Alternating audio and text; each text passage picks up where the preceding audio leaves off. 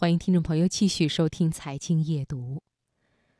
婚姻就像是一座围城，城外的人拼命想冲进来，城内的人拼命想冲出去。城外的人远远望城内，城内烟雾弥漫，被一种神秘笼罩。想象中是祥云冉冉，仙乐飘飘，花香鸟语，流水轻松，风景无限。欣赏风景，必须千方百计冲进城内。而城内的人却认为，熟悉的地方是没有风景的。梅花香在城外的小道旁，痛苦时只有到城外掬一捧清泉，才能洗去忧伤。如果没有小说《围城》，可能很多人都不知道钱钟书，但是知道的人中，又有几个是真正了解他的？人们都知道他记忆能力超凡，精通多种语言，被誉为博学鸿儒、文化昆仑，却鲜少有人知道他骨子里的一团痴狂。今晚的这个人物故事，我们就一起来听一听。写在人生边上，钱钟书的故事送给你。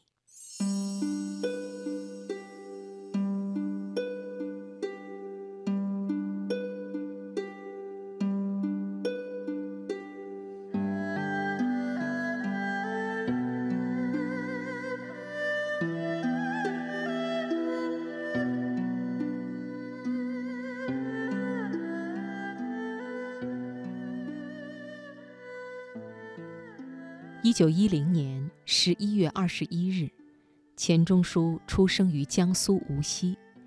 因为伯父没有儿子，按照惯例，钱钟书一生下来就过继给了伯父。他刚满周岁时抓周，抓到一本书，因而取名为钟书。伯父去世之后，十一岁的钱钟书回到父亲身边，在清华大学任教的父亲。对于钱钟书的作文始终不满意，为了得到父亲的夸奖，他从此开始用功读书，阅读了大量的书籍。稍稍年长，钱钟书开始为父亲代笔写信，由口授代写开始，到替父亲书写文章。在此期间，他也获得了大量的知识积累。一九二九年，钱钟书考入清华。立即名震校园，他精于哲学及心理学，国文、英文水平更是不少同学佩服得五体投地，以至于这位国文特优、英文满分的才子，即便数学只考了十五分，却也在清华大学正式录取的一百七十四名男生之中排名五十七位。来到清华之后，钱钟书的志愿是横扫清华图书馆。他上课从来不记笔记，总是边听课边看闲书，或做图画，或练书法。但是每次考试都是第一名，甚至在某个学年还得到清华超等的破纪录成绩。在孔庆茂所写的《钱钟书传》中，曾经写到这样一则趣事：钱钟书的同学中。有一位叫许振德的男生，喜欢上了班里一位漂亮的女生，在课堂上就不住地向女生暗送秋波。钱钟书本来上课就不认真听讲，闲来无事的他竟然把许振德看向不同方向的眼神变化全都画了下来，题为《许眼变化图》。没等下课，就把画传递给其他同学，一时在班上传为笑谈。尽管读书时是一个课堂上不太听讲的学生，但是钱钟书涉猎广泛，博闻强记，可是出了名的。但是从来不因自己的博学才华而沾沾自喜、固步自封，在做学问上，他对自己的要求是极高的。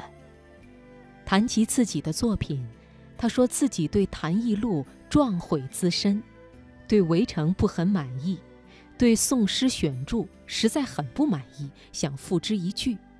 正是因为这种严肃的态度，使得他对于这些作品不厌其烦地修正完善，对著作中每个字句每一条中外引文，他都逐处的查找核对。钱钟书六十五岁做管锥编，七十二岁出版《管锥编增订》，年近八十又做《管锥编增订之二》，以如此之高龄，对自己功业垂成的巨著做如此缜密繁琐的定补，且旁征博引，涉及中西。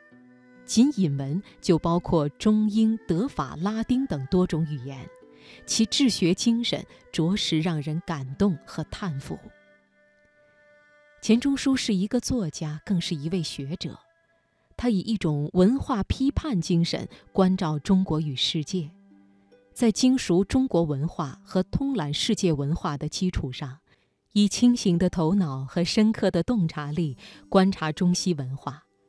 他毕生致力于确定中国文学艺术在世界文学艺术中的适当位置，从而促使中国文学艺术走向世界，加入到世界文学艺术的格局中去。他晚年以不将精力做人情自律，拒绝电视台的拍摄，谢绝美国某著名大学提供优厚报酬的讲学邀请。一九九一年。多家电视台联合拍摄《中国当代文化名人录》，要拍钱钟书，被他婉拒了。别人告诉他将要酬谢他钱，他淡淡一笑：“我都信了一辈子钱了，还会迷信这东西吗？”世声萧萧，红尘扰扰。然而钱钟书是孤独的、淡泊的，而他却也享受这种孤独。并且自得其乐。